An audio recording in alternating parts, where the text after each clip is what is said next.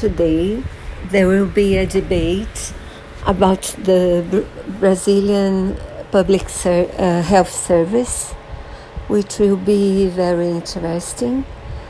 Um, I'll send you the. Um, it will be transmitted in both Portuguese and English, depending on which YouTube channel you choose to watch. So I, I'll send you the link and I hope you watch it because it will be very interesting.